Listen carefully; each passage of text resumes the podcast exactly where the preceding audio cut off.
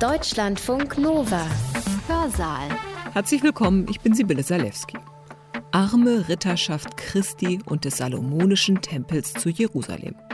So nannten sich die Templer ganz offiziell. Ein geistlicher Ritterorden im Mittelalter, um den sich bis heute die Mythen ranken. Waren die Templer zu mächtig?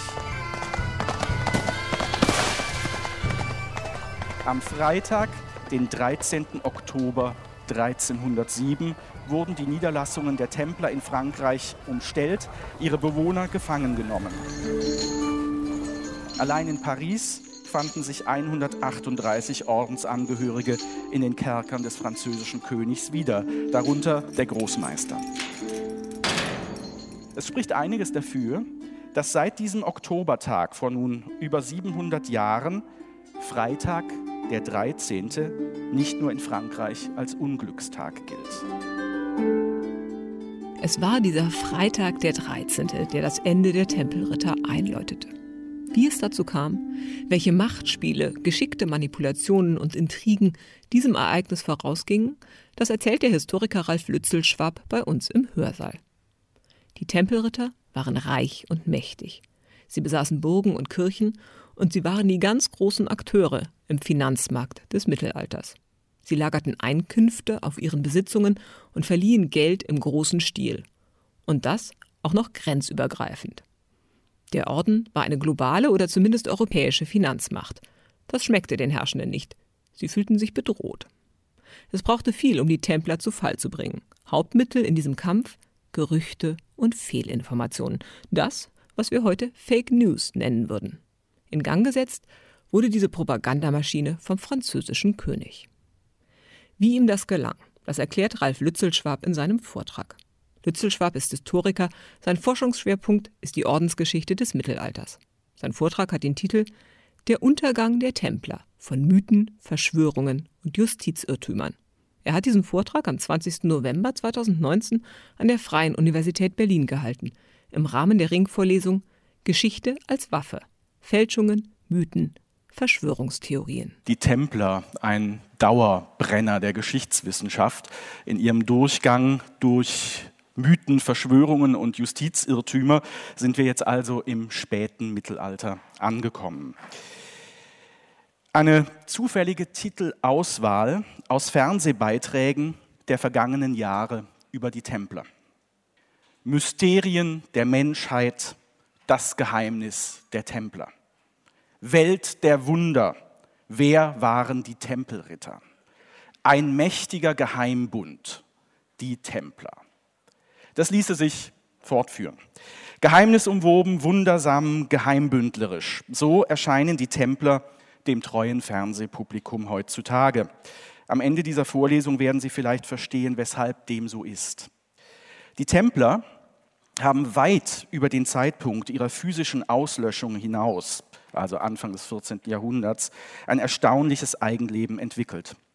Sie beflügeln die Fantasie von Schriftstellern ebenso wie die Vorstellungswelt eines mexikanischen Drogenkartells, das sich Tempelritter nennt. Auch der norwegische Terrorist Anders Breivik, der 77 Menschen auf dem Gewissen hat, bezeichnet sich als Mitglied einer neu belebten internationalen Templerzelle. Der prestigereiche Name der Templer deckte und deckt ein großes Spektrum an Gruppen mit einem Hang zur Ritterromantik, zur militärischen Ideologie und namentlich zur Mystifikation ab. Für all diese Gruppen stellt die Säkularisierung eine abzulehnende Tendenz in der gegenwärtigen Welt dar. Das bekannteste Werk der jüngeren Ära, das mit den Tempelherren zu tun hat, ist wohl das Foucault'sche Pendel von Umberto Eco, erschienen 1988. Ecos Roman ist eine Enzyklopädie gelehrten Wissens und eine Abenteuergeschichte doch auch eine Satire auf die zahlreichen historisch unsinnigen, aber ernst gemeinten Theorien um die Geheimlehren des Ordens und den Mythos vom Heiligen Gral. Ein Durcheinander, von dem auch Dan Brown bei der Abfassung seines Bestsellers Sakrileg profitierte. Templer verkaufen sich noch immer ausgesprochen gut. Hinsichtlich der Tempelherren gibt es keine Verbindung, die bestimmten Verfassern und offenbar auch Lesern von sogenannten Sachbüchern zu absurd wäre. Von der Bundeslade bis zur Manna-Maschine, mit allem ist Geld zu verdienen, wenn man es mit den geheimnisvollen Tempelherren verquickt. In der Tat, die Templer sind noch immer unter uns oder richtiger, die Phantome der Templer sind noch immer unter uns. Mit den Templern des 12. und 13. Jahrhunderts haben sie nichts weiter als den Namen gemein. Ein Substantiv wird im Laufe dieser Vorlesung mit einiger Regelmäßigkeit genannt werden. Propaganda. Das Mittelalter kennt diesen Begriff nicht. Propaganda ist eine Ableitung des Verbs propagare, was so viel wie verbreiten heißt. Die Propaganda sind also die zu verbreitenden Dinge. Und das ist völlig wertneutral gemeint. Eines dürfte uns aber allen klar sein. Auch wenn das Mittelalter gewisse Worte nicht kennt, kennt es aber doch das Faktum. Selbstverständlich existiert auch im Mittelalter Propaganda, so wie wir sie heute verstehen. Propaganda als systematische Verbreitung politischer oder weltanschaulicher Ideen und Meinungen mit dem Ziel, das allgemeine Bewusstsein in bestimmter Weise zu beeinflussen. Müsste ich eine Quellengattung nennen, in der im Mittelalter Propaganda transportiert wurde, dann kämen mir die sogenannten Libelli d'Elite in den Sinn. Streitschriften, die etwa im Rahmen des Investiturstreits im 12. und beginnenden 12. Jahrhundert verfasst und zum Vehikel der Kirchenreform wurden und die eine enorme Breitenwirkung entfalteten. Wir nähern uns zeitlich jetzt dem 14. Jahrhundert, dem ersten Jahrzehnt dieses Jahrhunderts. Insbesondere der französische König wusste, unterstützt von hervorragenden Beratern, auf der Klaviatur der Propaganda virtuos zu spielen. Einige Jahre vor seinen Angriffen auf die Templer war er auf den Geschmack gekommen. Bonifaz dem Achten war er in herzlicher Abneigung verbunden. Eine Abneigung, die 1302 im sogenannten Attentat von Anagni kulminierte, wo der königliche Top-Berater Guillaume de Nogaret, diesen Namen müssen Sie sich merken, Guillaume de Nogaret, wo dieser Berater den Papst in seinem Palast zu Anagni ohrfeigte. Es gelang ihm zwar nicht, den Papst nach Frankreich zu verbringen, doch starb dieser infolge des Attentats nur wenige Monate später. Der französische König hatte ein ausgesprochen gutes Gedächtnis. Auch nach dem Tod Bonifaz VIII. waren seine Rachegelüste noch nicht gestillt. Das, was ihm zu Lebzeiten nicht gelungen war, nämlich den Papst zu Fall zu bringen, setzte er auch postmortem fort. Angriffspunkt war nun nicht mehr der Papst als physische Person, der französische König zielte auf das Andenken des Papstes. Im Raum standen Häresievorwürfe gegen Bonifaz VIII. Und damit sind wir beim Thema. Einige Namen sind bereits gefallen. Bevor wir in Medias Res gehen, möchte ich Sie kurz mit den Hauptprotagonisten in der Templer-Affäre vertraut machen. Philipp IV. von Frankreich, Papst Clemens V. und Jacques de Molay, den letzten Großmeister des Ordens. Worum es mir hier geht, ist die Begeisterung des französischen Königs für das gelehrte Recht. Er umgibt sich mit einer Corona aus ausgesprochen gut ausgebildeten, intellektuell wendigen Beratern, die seine Politik durchsetzen. Dazu gehört, dass Philipp IV. auch die juristischen Fakultäten der Universitäten in Frankreich massiv fördert. Der bekannteste Satz, glaube ich, der im Zusammenhang mit Philipp IV. immer wieder genannt wird, ist der Rex Imperator in Regno Suo. Der König ist in seinem Königreich der Kaiser. Wenn Sie das im Hinterkopf behalten, werden Sie auch vieles von dem besser verstehen, über das ich gleich reden werde. Sein Bild in der Geschichtswissenschaft ist nicht durchgehend positiv, eher im Gegenteil. Ein Titel Falschmünzerkönig. Seit seines Lebens hatte Philipp IV. mit einem notorisch schwindsüchtigen Haushalt zu kämpfen Und eines der probaten Mittel war, dass man den Feingehalt der Münzen einfach reduziert hat, ohne irgendjemandem was zu sagen. Also es ist Geldabwertung vorgenommen worden. Letztes Mittel, 13.6, Ausweisung von über 100.000 Juden, Konfiskation der Güter und auch die lombardischen Händler hatten Konfiskationen zu erleiden. Jacques de Molay, der letzte Großmeister. Wir wissen eigentlich vergleichsweise wenig über ihn, schon gar nichts über seine Jugendzeit. Er stammt aus der Franche-Comté, tritt um, alles bei ihm ist um circa, tritt äh, um 1265 in den Orden ein, sammelt Kampferfahrungen im Heiligen Land, wird nach dem Fall der letzten Kreuzfahrerbastion Akkon 1291 in einem Generalkapitel auf Zypern zum Ordensmarschall gewählt, damit verantwortlich für die militärischen Aktionen. Nur kurz später ebenfalls auf Zypern die Wahl zum 23. Großmeister des Ordens. Die Sache lief nicht rund, er brauchte Unterstützung, deshalb reist er sehr viel. Und das führt dazu, dass Jacques de Molay mit allen weltlichen und kirchlichen Großen der damaligen Zeit vielleicht nicht vertraut war, aber er kannte sie ausgesprochen gut. 1306 erfolgt die Reise, seine letzte Reise nach Frankreich auf Einladung des Papstes. Zypern sollte er nicht mehr sehen. Wer war dieser Papst? Clemens V. Stammt aus einem Adelsgeschlecht der Gascogne, machen Sie sich immer klar. Damit ist er Untertan des englischen Königs. Die Gascogne untersteht England. Er studiert Recht in Orléans und Bologna, wird, weil er sich im Fahrwasser seines Bruders bewegt, der an der Kurie schon Karriere gemacht hatte, Bischof von Saint-Bertrand de Comminges, vier Jahre später Erzbischof von Bordeaux. 1305 erfolgt die Wahl zum Papst. Er ist kein Kardinal. Er kommt also von außen in dieses Amt, was immer zeigt, dass sich das Kardinalskolleg nicht einigen konnte auf einen Kandidaten aus den eigenen Reihen. Und dieser Bertrand de Gaulle, Erzbischof von Bordeaux, wird auf das Drängen des französischen Königs hin gewählt. 1309 Verlagerung des kurialen Sitzes nach Avignon. Machen Sie sich nichts vor, auch die Päpste im 13. Jahrhundert waren sehr, sehr selten in Rom. Also das ist eigentlich nichts, was erstmal erstaunt. Jetzt ist es halt Frankreich. Also 1309 Avignon. 1314 stirbt er. Das ist das Bemerkenswerte. Wir wissen nämlich, an was er gelitten hat. Er hatte Magenkrebs. Und das sehr, sehr lange.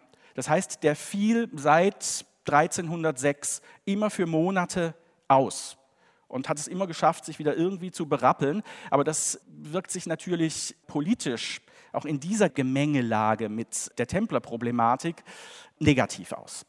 So, gerade einen Monat hatte Frankreichs König Philipp IV., der Schöne, seinen Amtsträgern Zeit gegeben, um die Aktion vorzubereiten.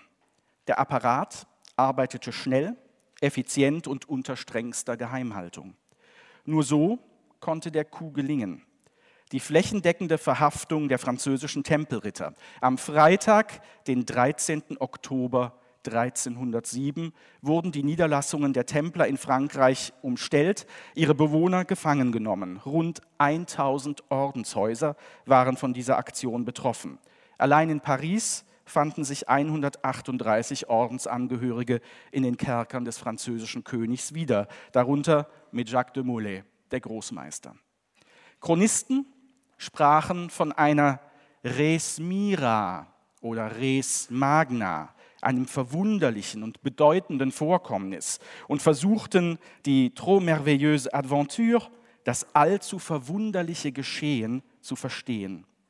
Die Überraschung war dem König geglückt und die königliche Propaganda nutzte diese Überraschung produktiv.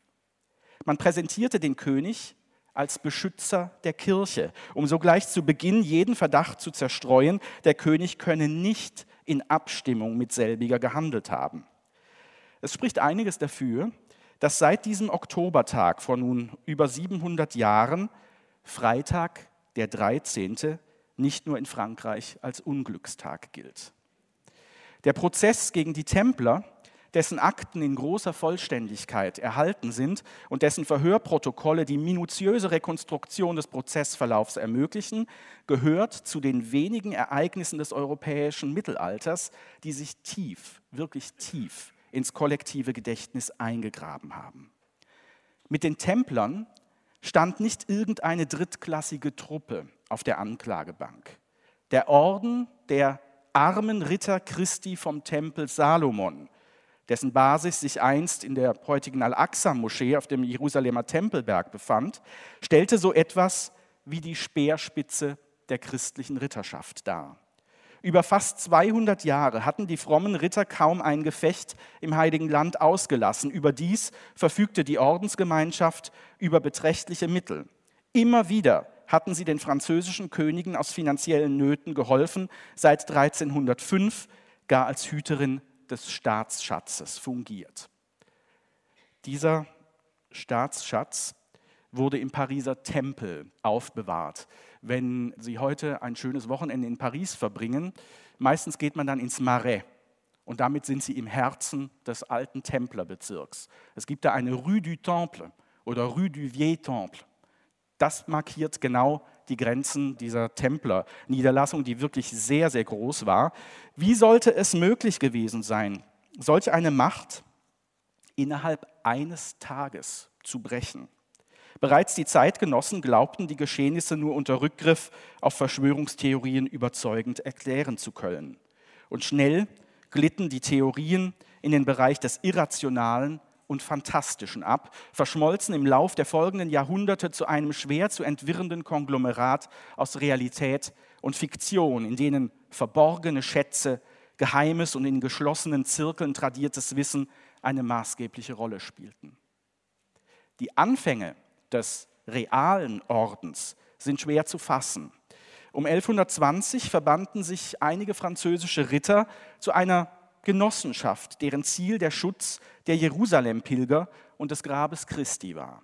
Europa kannte zu diesem Zeitpunkt bereits eine Vielzahl religiöser Gemeinschaften, die ihr Leben nach den drei Gelübden Keuschheit, Armut und Gehorsam ausrichteten. Neu bei den Templern war die Verbindung dieser drei herkömmlichen Gelübde mit einem vierten, dem bewaffneten Kampf. Den Templern gelang es, sich die Fürsprache einer der einflussreichsten Persönlichkeiten der damaligen Zeit zu versichern. Bernhard von Clairvaux, Zisterziensermönch, hervorragender Theologe und Politiker, der alle wichtigen kirchlichen und weltlichen Entscheidungsträger seiner Zeit zumeist persönlich kannte, arbeitete nicht nur an der Abfassung der Ordensstatuten mit, sondern verfasste mit seinem kleinen Traktat über das Lob der neuen Ritterschaft, De Laude Novae Militiae, um 1130 eine Werbeschrift, die ihren Zweck erfüllte. Freue dich, Jerusalem, konnte Bernhard von Clairvaux ausrufen und der neuen Ritterschaft gleich doppelt Mut und Tapferkeit bescheinigen im äußeren Kampf gegen die Ungläubigen, die Muslime und im Inneren gegen die unsichtbare Macht des Bösen. Der Orden war zwar hierarchisch gegliedert, aber dezentral organisiert. Eintreten konnte jeder erwachsene, unverheiratete, freie Mann, der keinem anderen Orden angehörte. Drei Klassen von Ordensbrüdern wurden unterschieden. Die Ritter, die dienenden Brüder, die sogenannten Servientes und die wenigen Priesterbrüder. An der Spitze des Ordens stand der auf Lebenszeit gewählte Großmeister. Unterstützt wurde er von qualifiziertem Fachpersonal, etwa dem Marschall, also dem Heerführer, oder dem Großkomtur, dem Schatzmeister. Der Orden wuchs sehr schnell. Dabei verdient freilich festgehalten zu werden, dass es sich bei den Templern in keinster Weise um Angehörige einer weltlichen Elite handelte. Ein Großteil der kämpfenden Ritter setzte sich aus Angehörigen des niederen Adels zusammen. Auf jeden Ritter kamen mehrere Männer, die Servientes, die aus einfachen, ja einfachsten Verhältnissen stammten und schwerlich dazu in der Lage gewesen sein dürften, die mönchisch-intellektuelle Seite ihrer Existenz entsprechend zu würdigen. Noch Jacques de Molay, der Großmeister, kokettierte in den Verhören damit, er sei ein ungebildeter Mann. Ungebildet deshalb, weil er ganz offensichtlich des Lateinischen nicht mächtig war. Die Templer erfreuten sich allerhöchster Wertschätzung. Ab 1139 unterstanden sie dem Papst allein, waren den jeweiligen örtlichen Bischöfen nicht mehr rechenschaftspflichtig und unterlagen auch nicht mehr deren Gerichtsbarkeit. Umstritten war ihre Befreiung von der Zahlung des Zehnten, einer Steuer, die andere geistliche und religiöse Gemeinschaften durchaus zu entrichten hatten. Reiche Schenkungen flossen einer Gemeinschaft zu, die neben den Niederlassungen im Heiligen Land über ein weit gespanntes Netz von Besitzungen in ganz Europa verfügte, was die rasche Mobilisierung von Ressourcen an Menschen und Material ermöglichte. Die Ländereien, Grundrenten und Kirchen, über die der Orden verfügte, bildeten einen gewaltigen Besitz, der so gut bewirtschaftet wurde, dass aus seinen Erträgen das Engagement im Heiligen Land nahezu vollständig finanziert werden konnte. Diese Blütephase sollte nicht lange währen. Mit dem Zusammenbruch der lateinischen Herrschaft im Heiligen Land als letzter Stützpunkt fiel 1291 Akkon, wurden gleichzeitig auch die materiellen und ideologischen Grundlagen des bisherigen Agierens zerstört. Der von großen Verlusten begleitete Rückzug aus dem Heiligen Land musste sich auf das Selbstverständnis eines Ordens auswirken, der zwar sowohl im Okzident als auch im Orient verankert war, dessen Daseinszweck jedoch ausschließlich auf das Heilige Land hin ausgerichtet war. Die Templer waren zweifellos mächtig. Der israelische Historiker Joshua Prower bemerkte einmal treffend, sie seien Kirche in der Kirche und Staat im Staate gewesen. In Frankreich aber hatten sie es mit jemandem zu tun, der ihnen genau diesen Machtanspruch streitig machte. Über die Gründe, die 1307 zu einer flächendeckenden Verhaftung aller Templer im Königreich führten, spekulieren die Forscher nach wie vor. Dem König, Philipp IV., war es in einer logistischen Meisterleistung gelungen, einen Orden auszuschalten, dessen Macht man noch immer als gleichsam Gott gegeben ansah. Der Reichtum der Templer war sprichwörtlich, sodass ein erster Grund für die Verhaftungswelle unmittelbar einsichtig erscheint. Philipp IV. wollte die Schätze der Templer zur Sanierung der Staatsfinanzen nutzen. Tatsächlich präsentieren sich die historischen Fakten so eindeutig nicht. Manche Historiker sprechen optimistisch davon, der Orden habe zum Zeitpunkt seiner Auflösung über 150.000 Goldflorin an flüssigen Mitteln verfügt, was in etwa der Hälfte des englischen Staatshaushalts dieser Zeit entspricht. Seriösere Schätzungen setzen die Summe deutlich niedriger an und gehen davon aus, dass die Auflösung an der desaströsen Lage der französischen Staatsfinanzen kaum etwas geändert hätte. Da man den Templern jedoch stets unterstellte, im Besitz unermesslicher Schätze zu sein, schäbigste Häuser zu prächtigen Komtureien umdeutete, blieb nur eine einzige Erklärung. Die Templer mussten die Schätze vor ihrer Verhaftung in Sicherheit gebracht haben. Seltsam nur, dass von dieser Rettungsaktion zwar die Mobilien und Gelder, nicht aber die Personen selbst betroffen waren.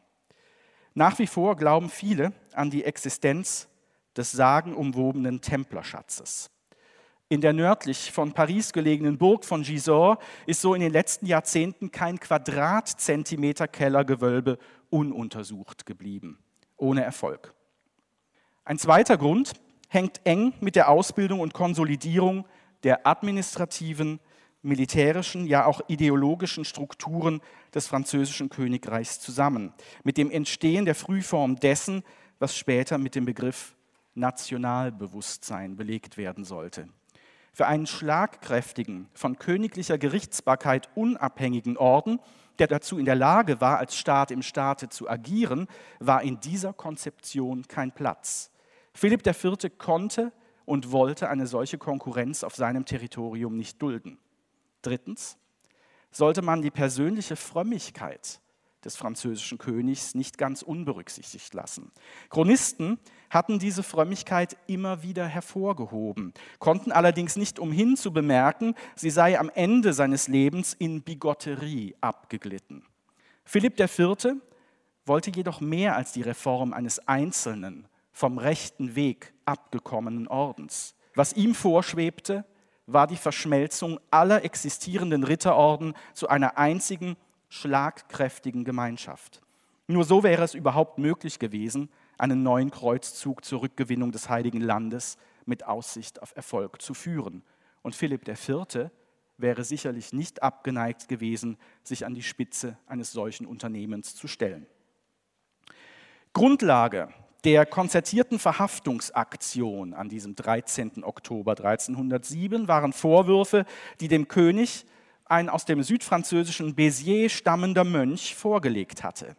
Der Mann, eine Art Agent Provocateur, hatte bereits einige Jahre zuvor versucht, sein vermeintliches Wissen beim König von Aragon zu Geld zu machen. Erst bei Philipp IV. hatte er damit Erfolg, mit katastrophalen Folgen für den Templerorden. Spricht man von Philipp IV., hat man stets eine Entourage aus hochkarätigen, ebenso brillanten wie skrupellosen Beratern mitzudenken. Guillaume de Nogaret an der Spitze. Philipp ließ sich nicht gern in die Karten schauen. Man wusste niemals genau, woran man bei ihm war. Viele beklagten dies, so etwa der Bischof von Pamiers, Bernard Cézet, der nach einer Audienz bei dem König urteilte, der König war nicht Mensch, noch Bestie, sondern eine bloße Statue. Unser König gleicht dem Uhu, dem prächtigsten der Vögel, der aber zu nichts Nutze ist. Er tut nichts anderes, als die Menschen anstarren, ohne ein Wort zu reden. Sprachrohr und Organisatoren der königlichen Politik waren die Berater und sie positionierten sich klar. Sie schwiegen nicht. Diese Berater witterten die Chance, den mächtigen, lästig gewordenen Orden zu zerschlagen und begannen mit einer Kampagne, in der sich Wahrheit mit Fiktion mischte. Nogaret sammelte mit kaum einmal erlahmendem Eifer sogenannte Beweise, rekrutierte Zeugen und infiltrierte die Gemeinschaft mit Agenten.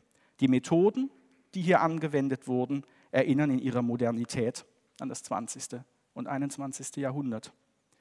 Im Einzelnen wurde dem Orden Hochmut und Geiz vorgeworfen, was ohne Zweifel die Realität vielerorts recht genau beschrieb, war der Orden doch vorsichtig ausgedrückt, finanziell saturiert und dafür bekannt, auf einmal gewährte Privilegien rücksichtslos zu pochen. Gefährlicher waren die Anschuldigungen, im Orden würde nicht nur Homosexualität praktiziert, sondern die Göttlichkeit Christi verleugnet. Häresie hieß das damals. Der Papst jedenfalls wurde vom französischen König über die in größter Geheimhaltung vollzogenen Vorbereitungen zur Verhaftung der Templer im Unklaren gelassen und damit in einem seiner Kernbereiche übergangen. Das Vorgehen gegen Häresie war nämlich ausschließlich Angelegenheit der Kirche. Es ist wahr, der Orden hatte im Verlauf des 13. Jahrhunderts einen Gutteil seiner Popularität verloren. Mit dem Verlust von Akkon fiel die eigentliche Raison d'être des Ordens weg. Waren Templer also nur noch Parasiten in einer Gesellschaft, die eines im und für das heilige Land kämpfenden Ritterordens nicht mehr bedurfte? Philipp IV. wusste um diese Stimmung und nutzte sie für sich angesichts starker außerordentlicher Besteuerung, kontinuierlicher Geldabwertung, angesichts von Beschlagnahmungen, unter denen vor allem die lombardischen und jüdischen Händler zu leiden hatten, schien ein Angriff auf einen unpopulären, aber reichen Orden ein probates Mittel, um die schwindsüchtigen Staatsfinanzen wieder ins Lot zu bringen. Der Plan war nicht schlecht, bedurfte zur Verwirklichung aber einiger flankierender Maßnahmen. Es musste dafür gesorgt werden, die öffentliche Meinung so zu beeinflussen, dass ein Angriff auf den Orden als etwas Folgerichtiges begriffen wurde. Eine Propagandamaschinerie wurde in Gang gesetzt, die allein dazu diente, den Namen und guten Ruf des vermeintlichen Gegners anzuschwärzen. Wie so etwas aussehen konnte, hatte das Vorgehen gegen das Andenken von Papst Bonifaz VIII. nur wenige Jahre zuvor bewiesen. Ein Gemisch aus Häresie, Hexerei, Magie wurde ihm vorgeworfen. Selbstverständlich unterstellte man ihm Homosexualität. 1310 brachte man gar Clemens V. dazu, Untersuchungen gegen seinen Vorgänger einzuleiten. Guillaume de Nogaret war mit den Anklagen an vorderster Stelle betraut. Im Falle der Templer ruinierte er ihr Ansehen und schuf ein Klima, in dem selbst haarsträubende Vorwürfe für bare Münze genommen wurden. Frau Conaway, die für sich immerhin in Anspruch nehmen darf, nach der Inauguration ihres Brotherrn Donald Trump den Begriff der Alternative Facts in Umlauf gebracht und salonfähig gemacht zu haben, hätte Nogares Vorgehen wohl einiges abgewinnen können. Die Vorwürfe, die formuliert wurden, entstanden in einem Resonanzraum, in dem seit langer Zeit Häresieanklagen nachklangen. Hatte nicht Gregor IX. 1233 Friedrich II., den Erzbischof von Köln und weitere Große des Reiches dazu aufgefordert, entschlossen gegen heretische Bewegungen vorzugehen? Hatte man nicht auch die Revolte der Stedinger Bauern gegen den Erzbischof von Bremen als Aufstand von Heretikern gebrandmarkt? Überall fand sich dasselbe Arsenal an Kröten, schwarzen Katzen und Götzenbildern wieder. Hostien wurden in Latrinen geworfen, homo- und heterosexuelle Orgien mit ungezügelter Lust gefeiert. Die mentalen Bilder, die damit evoziert wurden, hatten das Potenzial, sich dauerhaft in den Köpfen festzusetzen. Und genau darum ging es. Die Anklagen waren Teil eines seit Jahrhunderten bewährten Arsenals, auf das von Kirche und Königen bei ihrem Vorgehen gegen Opponenten bzw. heterodoxe Bewegungen zu Propagandazwecken immer wieder zurückgegriffen worden war. Die Propagandamaschinerie verstand es, sowohl Gebildete als auch Laien anzusprechen und dieselben Gefühle hervorzurufen. Es ging nicht mehr darum, die Rolle eines eigentlich nutzlos gewordenen, gleichwohl noch immer machtvoll agierenden Ritterordens zu hinterfragen, sondern ihn vollständig zu diskreditieren. Bricht man das große Ganze auf die einzelnen Anklagepunkte hinunter, bestätigt dies nur den Befund. Richten wir also den Blick etwas genauer auf drei Hauptvorwürfe. Erstens die Anbetung von Götzenbildern. Zweitens der Verzicht auf die Wandlungsworte während der Messe. Drittens die Homosexualität. Als man den Templern die Anbetung einer Katze oder eines Hauptes vorwarf, schuf man nichts Neues, sondern griff auf etwas zurück, das im Imaginär der Bevölkerung fest verankert war. Unterschwellig wurde hier etwas angedeutet, was von Gelehrten bereits seit langem verworfen worden war, nämlich dass Templer von islamischen Praktiken korrumpiert worden seien. Götzenanbetung wurde den Muslimen immer wieder unterstellt. Die schwarze Katze stammte aus dem Arsenal unterschiedlicher Verkörperungen des Teufels. Die schillerndste Geschichte hatte jedoch das Bild vom Götzenhaupt aufzuweisen.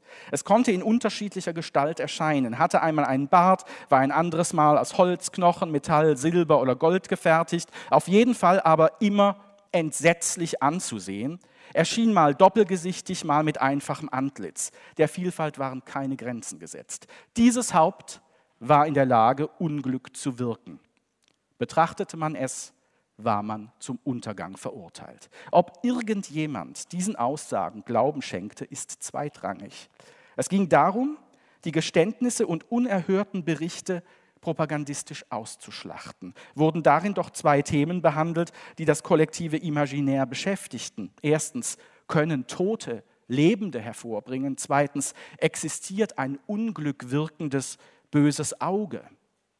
Auch die Anklage, Templer würden im Rahmen der Eucharistie auf die Wandlungsworte verzichten, rief vertraute Vorstellungen wach. Fast zeitgleich beschrieb Bernard Guy, der dominikanische Großinquisitor, die Weigerung der ketzerischen Manichäer in ihrer Verachtung aller Sakramente diese Worte, genau diese Wandlungsworte zu gebrauchen. Waren die Templer also mit aus dem Katharismus stammenden Vorstellungen infiziert worden? Guillaume de Nogaret, mag hier auch auf anderes abgezielt haben. Kirchenrechtlich war klar, dass eine Messe ohne Wandlungsworte ungültig war. Was geschah nun aber im Fall von Wohltätern und Stiftern, die als Gegenleistung für materielle Güter, die sie den Templern hatten zukommen lassen, immaterielle Güter in Form von Messfeiern mit den entsprechenden Fürbittgebeten verlangten? Ungültig ist ungültig. Das heißt, ihr finanzielles Engagement zahlte sich nicht aus. Der Zugriff auf die Ländereien und andere Besitzungen der Templer mögen so sehr viel weniger dramatisch gewirkt haben. Oder noch schlimmer, hielten Templer die bloße Fassade aufrecht, um zu verschleiern, dass sie längst zum Islam übergetreten waren. Der Vorwurf der Homosexualität war eine Art Totschlagargument, das aber beileibe nicht nur die Templer traf, sondern sich von Zeit zu Zeit auch gegen andere zölibatär ausgerichtete Männerorden richtete. Hatte Gottes Zorn auf genau diese Praktiken nicht zur Zerstörung von Sodom und Gomorra geführt, musste man deshalb nicht schnell etwas unternehmen, damit diese Sünden nicht zum Zusammenbruch des französischen Königreichs führten? Die Assoziationskette ist ebenso schlicht wie wirkungsvoll.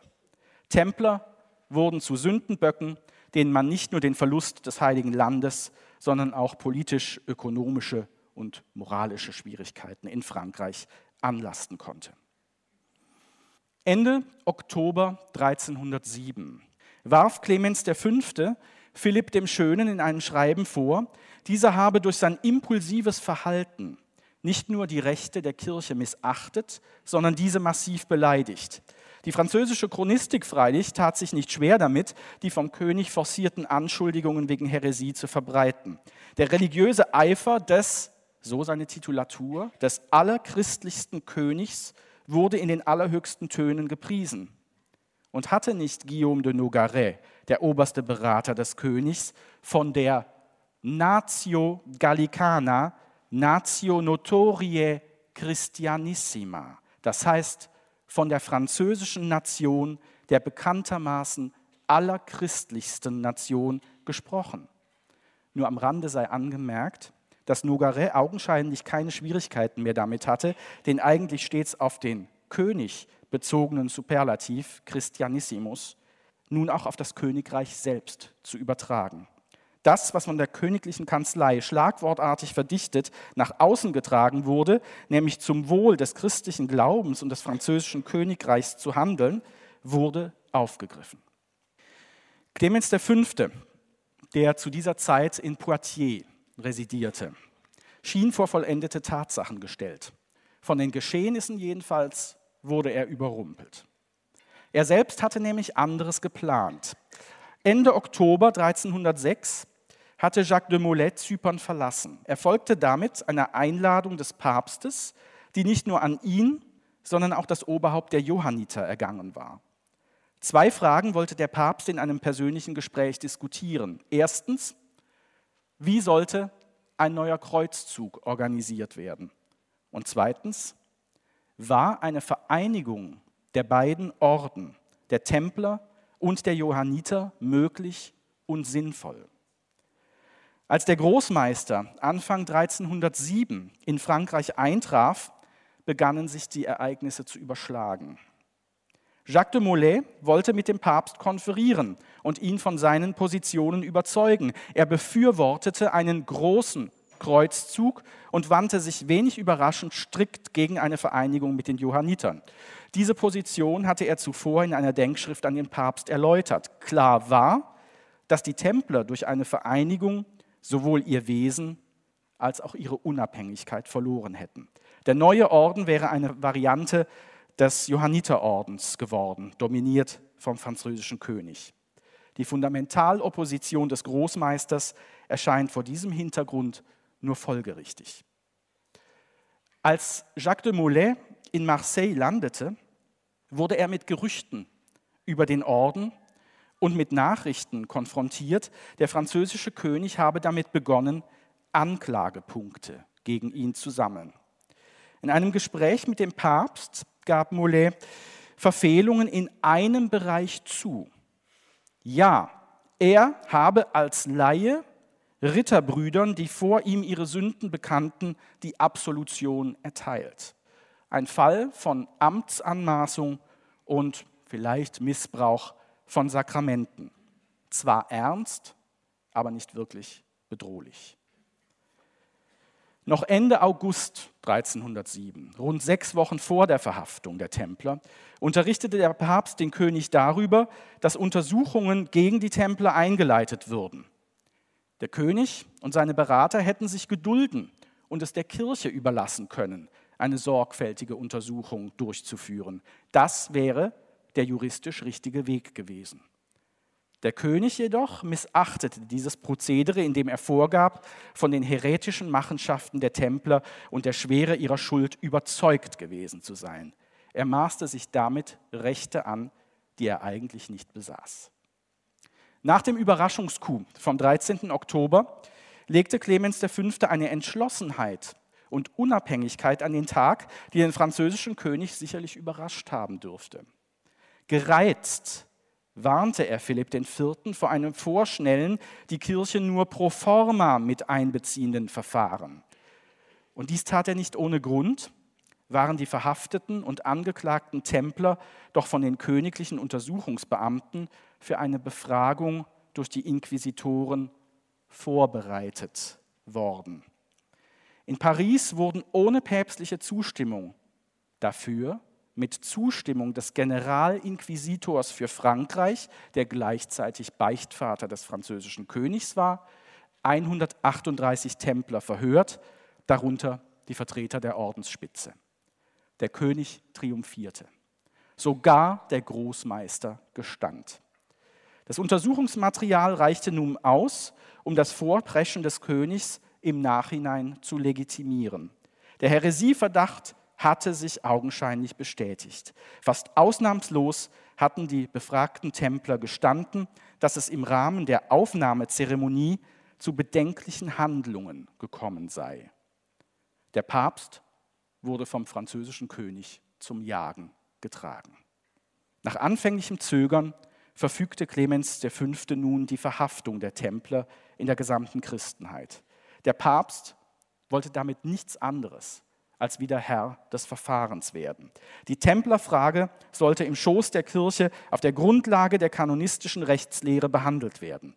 Es begann jetzt ein zähes Ringen zwischen Papst und König. In Paris holte man ein Gutachten der Universität über die Rechtmäßigkeit der Verhaftungsaktion ein, das den König bitter enttäuschte. Schmähschriften wurden in Umlauf gesetzt, um die Templer weiter in Verruf zu bringen. Schließlich reiste der König selbst nach Poitiers. Diese Zerreißprobe dauerte fast die gesamte erste Hälfte des Jahres 1308. Dem Papst aber gelang es, einen Doppelprozess in Gang zu setzen, der sich zum einen gegen die einzelnen Brüder, zum anderen gegen den Orden in seiner Gesamtheit richtete. Möglich gemacht hatte dies eine Präzisierung der Anschuldigungen. Der Prozess gegen einzelne Brüder wurde in die einzelnen Diözesen hinein verlagert. Sie waren nun Teil der bischöflichen Gerichtsbarkeit. Gegen den Orden selbst aber sollten päpstliche Kommissionen in den einzelnen Ländern vorgehen. Auf der Grundlage ihrer Ermittlungen sollte ein Generalkonzil in Vienne stattfinden, auf dem über das Schicksal des Ordens abschließend entschieden werden sollte. Über fünf der höchsten Würdenträger, darunter der Großmeister, wollte der Papst selbst richten. Protokolle aus London, Rom und Zypern sind für die päpstlichen Kommissionen überliefert. In Frankreich wurden alle Templer aufgerufen, in Paris zu erscheinen, sofern sie zugunsten des Ordens aussagen und ihn verteidigen wollten. Ab Februar 1310 setzte hier eine wahre Welle ein. 600 Ordensbrüder traten den Weg in die Hauptstadt an und die meisten wollten den Orden verteidigen. Damit hatte niemand gerechnet, zumal das Gros dieser Brüder vor den bischöflichen Kommissionen bereits ihre Schuld gestanden und die Absolution erhalten hatte. Im Lager des Königs fürchtete man jetzt das Schlimmste. Den Gegenschlag führte der Erzbischof von Sens, Philippe de Marigny, Bruder eines der mächtigsten und gefürchtetsten Ratgeber des Königs. Als oberster Richter in der Diözese Paris. Vergessen Sie nicht, äh, Paris ist nur einfaches Bistum bis 1660, ein paar verquetschte. Zuständig ist immer der Erzbischof von Sens. Also als oberster Richter in der Diözese Paris machte er auf Widersprüche derjenigen Templer aufmerksam, die in beiden Instanzen, der bischöflichen und der päpstlichen, ausgesagt hatten. Diejenigen wurden von ihm zu rückfälligen Ketzern erklärt, die den Orden vor der päpstlichen Kommission verteidigten, obwohl sie vor der bischöflichen Kommission ihre Verfehlungen bereits eingestanden hatten. Im Mai 1310 wurden 54 von ihnen der weltlichen Gerichtsbarkeit übergeben und verbrannt. Damit war der Widerstand der Templer endgültig gebrochen. Die päpstlichen Kommissionen setzten aber ihre Arbeit fort. Sie waren weniger an individueller Schuld als am großen Ganzen, an den übergeordneten Fragestellungen interessiert, die die unbestreitbar anstößigen, aber nicht per se heretischen Handlungen beim Aufnahmeritual begünstigt hatten. Das scheint sich tatsächlich in allen Verhören ergeben zu haben, dass bei diesem Aufnahmeritual etwas schiefgelaufen war.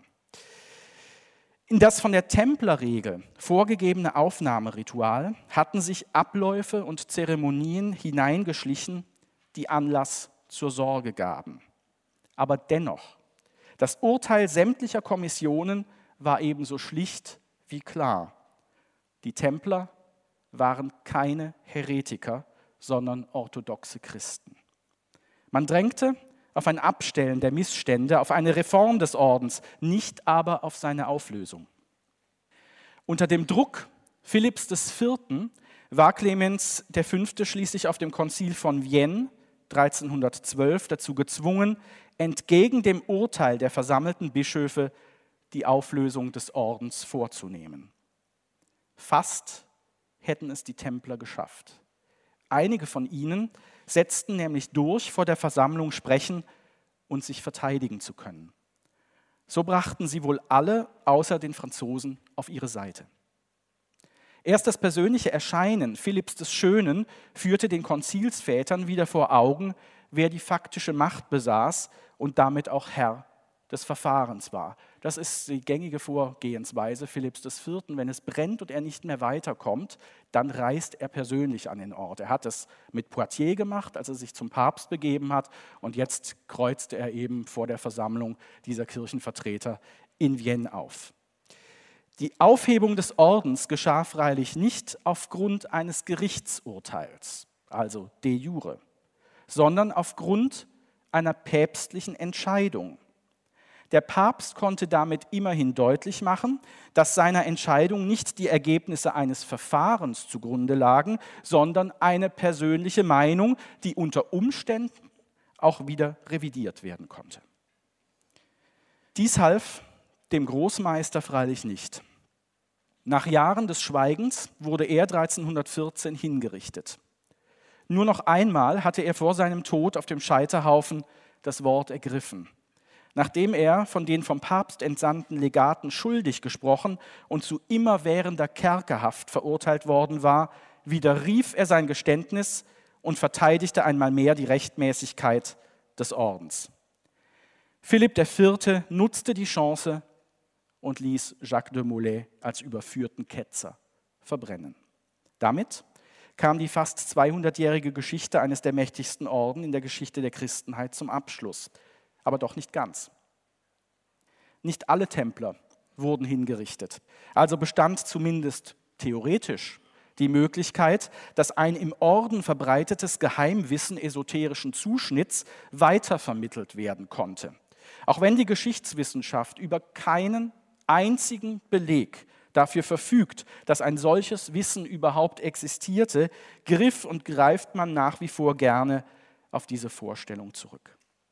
Die Templer sind Opfer eines Kräftemessens zwischen Papsttum und französischem König geworden. Einige der gegen den Orden vorgebrachten Anschuldigungen entsprachen der Wahrheit, andere wurden konstruiert und propagandistisch ausgeschlachtet. Hatten die Templer als Ritterorden im Heiligen Land die Sache der Christen vertreten, war es nun am französischen König als allerchristlichstem König für diese Sache im Okzident zu streiten. Was Philipp IV. letztlich zu diesem Vorgehen bewegte, wird wohl niemals ganz entschlüsselt werden können. Waren die Templer zu mächtig? Vielleicht. Waren sie zu reich? Aus der Warte des finanziell notorisch klammen Königs mit Sicherheit. Waren sie Heretiker? Sicherlich nicht. Templer waren schuldig geworden, doch überschritten die tatsächlich nachweisbaren Verfehlungen niemals die Grenze zur Häresie. In Frankreich nutzte man außerordentlich geschickt eine Schwächephase des Papsttums, um seine eigene politische Agenda durchzusetzen. Gebracht hat das alles letztendlich wenig. Am allerwenigsten dem französischen König. Die Besitzungen der Templer wurden an die Johanniter übertragen. Der französische Staatsschatz profitierte davon nur marginal. Und an seinem Triumph konnte sich Philipp IV. auch nicht lange freuen. Er starb bereits wenige Monate später, genauso wie der Papst. Danke. Das war der Historiker Ralf Lützelschwab über den Untergang der Tempelritter. Er hat seinen Vortrag am 20. November 2019 an der Freien Universität Berlin gehalten, im Rahmen der Ringvorlesung Geschichte als Waffe. Fälschungen, Mythen, Verschwörungstheorien. Deutschlandfunk Nova. Hörsaal. Samstag und Sonntag um 18 Uhr. Mehr auf deutschlandfunknova.de.